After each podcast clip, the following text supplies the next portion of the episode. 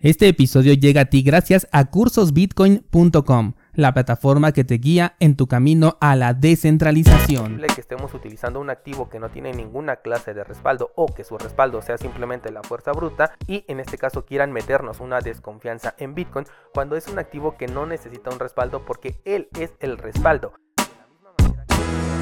y Bitcoin nunca se van a llevar bien y esto es por la naturaleza intrínseca de cada uno de ellos. Por un lado, Bitcoin representa la libertad y por otro lado, la política quiere controlar todo aquello que esté a su alcance. Y te cuento esto porque el día de hoy te traigo dos posturas bastante, pero de verdad bastante interesantes con respecto a Bitcoin y ambas posturas son políticas. Vamos a ello. Bien, pues quiero comenzar con esta, con esta nota que me parece bastante interesante y es sobre la Reserva Federal con respecto no solamente a Bitcoin, sino también a las criptomonedas y a las CBDC. Y la verdad es que tiene una opinión bastante debatible, curiosa, interesante y por eso la quise traer aquí al episodio. Estamos hablando de la gobernadora de la Reserva Federal, que es Michelle Bowman. De ella es eh, de, donde salen todas estas eh, cosas que te voy a comentar en este momento, ¿vale? Eh, bueno, en opinión de, de Bowman, a mí lo que me parece interesante es que en todo ve mucho riesgo, salvo que sean los bancos. Obviamente que esta persona tiene que defender al sistema bancario por la posición en la que se encuentra, pero ve riesgos en absolutamente todo, incluido las CBDCs, y eso me pareció muy interesante. Dice que existe un riesgo, por ejemplo, en las CBDCs, de que si no se crean de manera adecuada, esto puede llevar a la desintermediación del sistema económico, y eso les preocupa bastante. De hecho, lo mencionan en cada uno de los aspectos, lo mencionan con Bitcoin, con las criptomonedas, con las criptomonedas estables e incluso con las CBDCs. O sea que están súper preocupados por la desintermediación que pueda llegar a tener la economía. Y en este punto déjame adelantarte algo y es que este, este miedo que tienen, la verdad, es porque ya es una realidad. La desintermediación de la economía ya existe, ya la tenemos con Bitcoin. Bitcoin abrió la caja de Pandora y no hay una marcha atrás, no hay una reversa que le podamos meter a esto. Y yo creo que el riesgo que realmente están considerando es que no puedan de alguna manera controlar esta caja de Pandora o controlar esta desintermediación económica que ya existe o que la economía que ellos controlan pues pueda llegar a perder la relevancia a través de los años gracias a las nuevas eh, propuestas que tenemos, ¿no? Lo mismo opina, por ejemplo, con, con Bitcoin, que de hecho esa ya es una economía descentralizada, ahí ya no tiene ningún control ni tampoco tiene ninguna posibilidad de darle una reversa. Creo que están bastante preocupados por ese punto y no es para menos porque nosotros como usuarios ya nos dimos cuenta de que sí se puede, de que podemos crear nuestra propia economía. Y sí, en este momento igual y tenemos mucho relajo, tenemos más de 10.000 criptomonedas en el mercado, pero todo esto es parte de la, eh, de la experimentación que estamos viendo. También en las empresas que ya están empezando a aceptar criptomonedas, no aceptan las 10.000 de golpe, sino que obviamente se van por Bitcoin y a partir de ahí, bueno, pues eligen em, una, un, cierto número de criptomonedas que poco a poco van implementando. No, no hablo de los servicios cripto como los exchanges, en donde ellos agregan pues prácticamente todo lo que esté disponible en el mercado, sino me refiero más bien a empresas que ya ofrecen productos y servicios y que aceptan pagos con criptomonedas.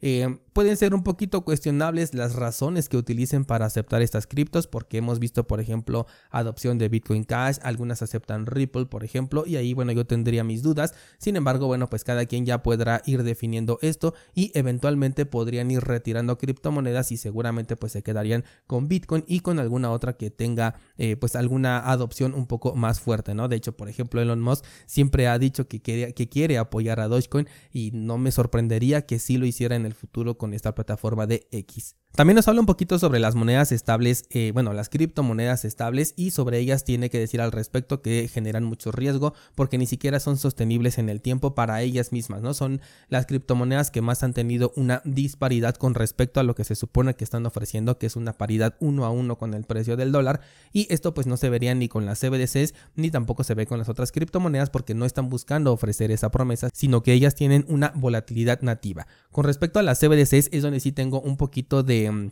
eh, bueno, discrepo un poco con la opinión aquí que nos está compartiendo la gobernadora, porque las CBDCs desde un principio son creadas por estas instituciones, son completamente centralizadas y únicamente ellos van a tener la capacidad de validar cualquier clase de transacción que se haga dentro de este sistema económico que ellos mismos van a controlar. Así que por este lado yo no veo que podamos llegar a un punto en donde la desintermediación pueda llegar a ser un problema, al menos para ellos, porque pues todo está creado desde cero por ellos, ¿no? Supongo que a lo mejor lo está viendo como si aceptaran, por ejemplo, la ayuda de Ethereum, la ayuda de Ripple o algunas de estas empresas que se dicen ser capaces de crear una CBDC, eh, bueno, pues ahí sí podría tener este, este pequeño riesgo porque ya no está, ya no es un, un proyecto creado desde cero por ellos, sino que están adoptando un proyecto ya existente que no nació con ese objetivo y que se tendría que ir adaptando poco a poco a las necesidades, en este caso de la Reserva Federal o de las instituciones bancarias centrales. Por otro lado, tengo una postura completamente opuesta, aunque esto no signifique que la propuesta sea positiva por el simple hecho de ser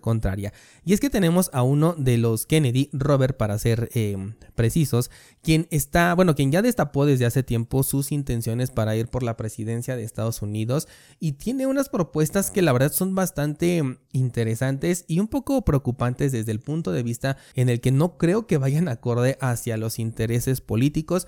Y bueno, pues esperemos que este personaje no repita la historia de sus antecesores, ¿no? Pero bueno, el punto es que está eh, proponiendo diferentes cosas, déjame encontrarlo aquí, aquí está. Tiene cinco diferentes propuestas, la primera de ellas es respaldar el dólar con Bitcoin, la segunda es legalizar el uso y posesión de Bitcoin, la tercera es la prohibición del despliegue de una CBDC, la cuarta es restaurar el derecho al anonimato y la libre financiación y la quinta es no grabar ni a las criptomonedas ni a la minería de cripto. No está hablando de Bitcoin aquí en específico, sino a la minería de cripto, o sea que aplicaría para todos los que tengan el consenso de Proof of Work. Sé perfectamente que este personaje tiene mucha controversia por detrás, pero no me quiero meter en ello. Aquí hablamos de Bitcoin y simplemente eh, quiero eh, enlazar a este personaje con lo que dice y lo que propone con respecto a la criptomoneda madre, ¿vale? Eh, lo primero que quiero destacar pues es esto del respaldo del dólar en Bitcoin.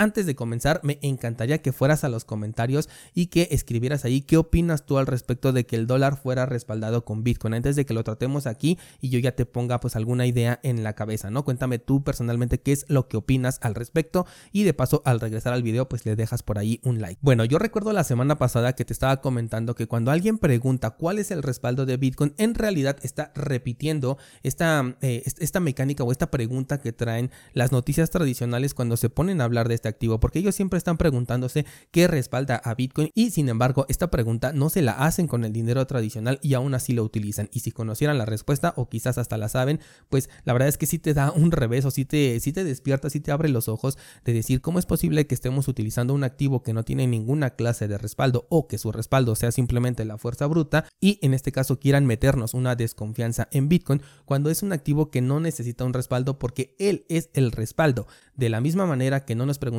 oye, ¿qué respalda al oro? Sino que simplemente las, las propiedades nativas de este material permiten respaldar a una economía, con Bitcoin sucede exactamente lo mismo. Sus propiedades nativas nos permiten respaldar una economía. Kennedy ya se dio cuenta y por eso esta propuesta, ¿no? De que respalden el dólar con Bitcoin.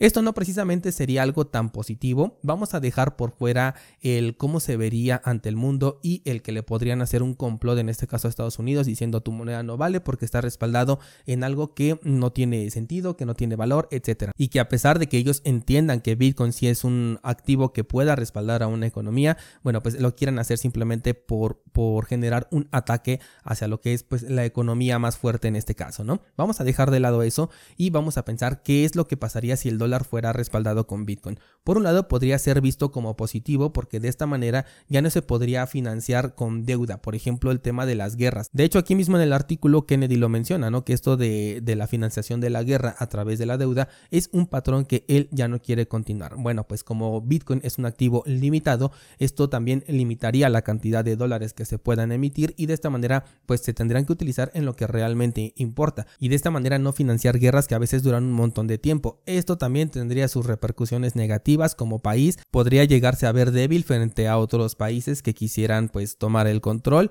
Pero bueno, dijimos que no íbamos a hablar de ello, simplemente de lo que representaría para lo que es Bitcoin y para el dólar.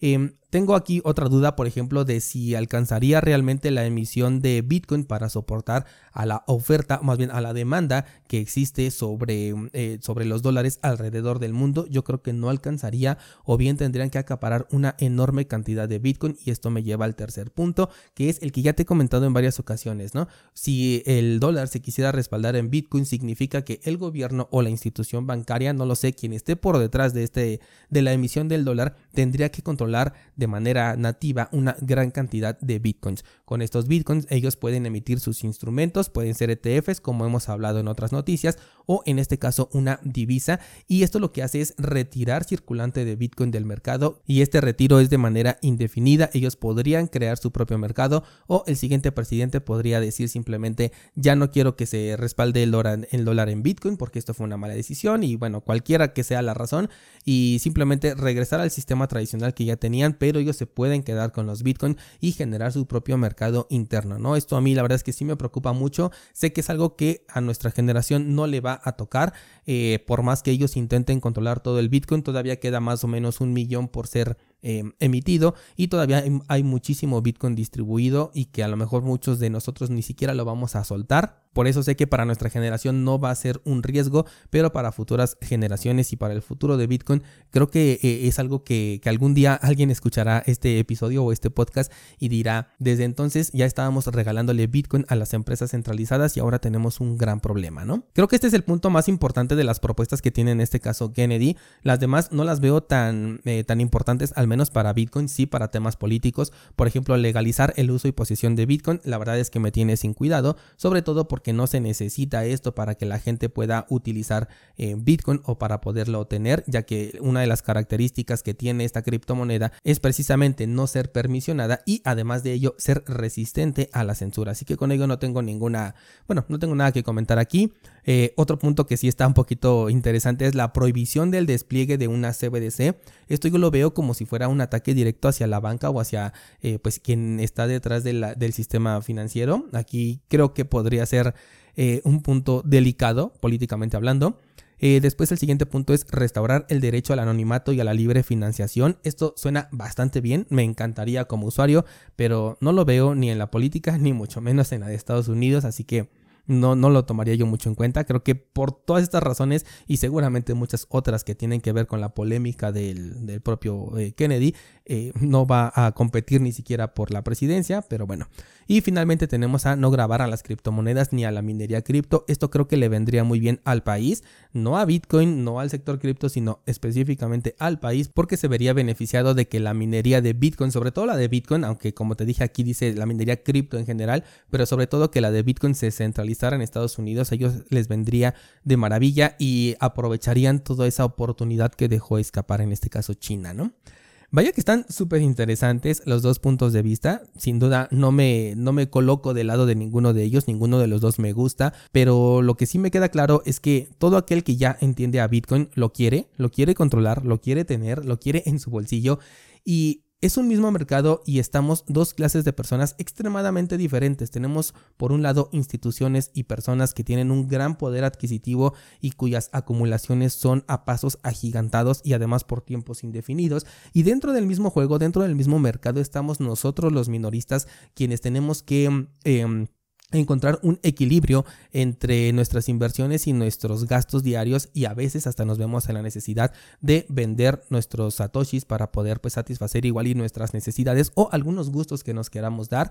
Pero creo que estamos en una eh, posición bastante privilegiada. Creo que somos una generación bastante privilegiada no solo por contar con una eh, con un sistema económico tan liberal y que nunca antes se había visto que nunca antes hemos tenido sino también por la oportunidad que tenemos con la revolución tecnológica y que nos permite incrementar nuestras fuentes de ingreso y de esta manera poder aprovechar este sistema económico libertario que tenemos gracias a Bitcoin. Creo que ambas partes nos coloca en un punto muy privilegiado con respecto a anteriores y a futuras generaciones. Creo que somos la que más lo puede aprovechar porque ya estamos en edad productiva, ya estamos en edad de poder eh, generar un montón de fuentes de ingreso a través de la tecnología y de aprovechar un sistema económico eh, que, del cual hemos sido visionarios, ¿no? Porque nos adelantamos a diferentes personalidades, a instituciones, a gigantes como BlackRock, nos adelantamos en confiar, en entender y en ver el potencial que tenía esta tecnología, mientras otros todavía le estaban llamando una estafa,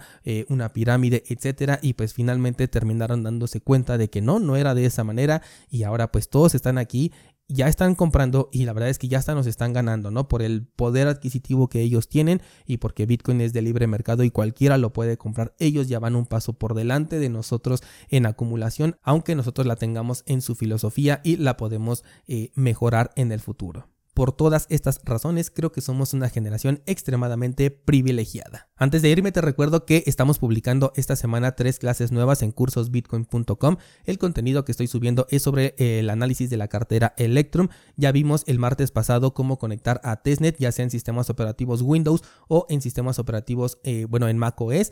Em, el día de hoy voy a subir clase nueva sobre traqueo de direcciones en Electrum. Puedes utilizar Electrum como una cartera Only Watch o simplemente para estar eh, monitoreando una dirección en específico o un grupo de direcciones en específico de acuerdo a tus necesidades. Y bueno, esto lo vamos a ver en la clase del día de hoy. Y mañana vamos a conectar esta cartera de Electrum a un nodo de Bitcoin corriendo la implementación de Raspberry Blitz. Y si utilizas Umbrel, ya tengo una clase al respecto en el curso precisamente de Umbrel. Tienes el enlace para suscribirte a cursosbitcoin.com en las notas de este programa. Eso sería todo por el día de hoy. Muchas gracias y hasta mañana.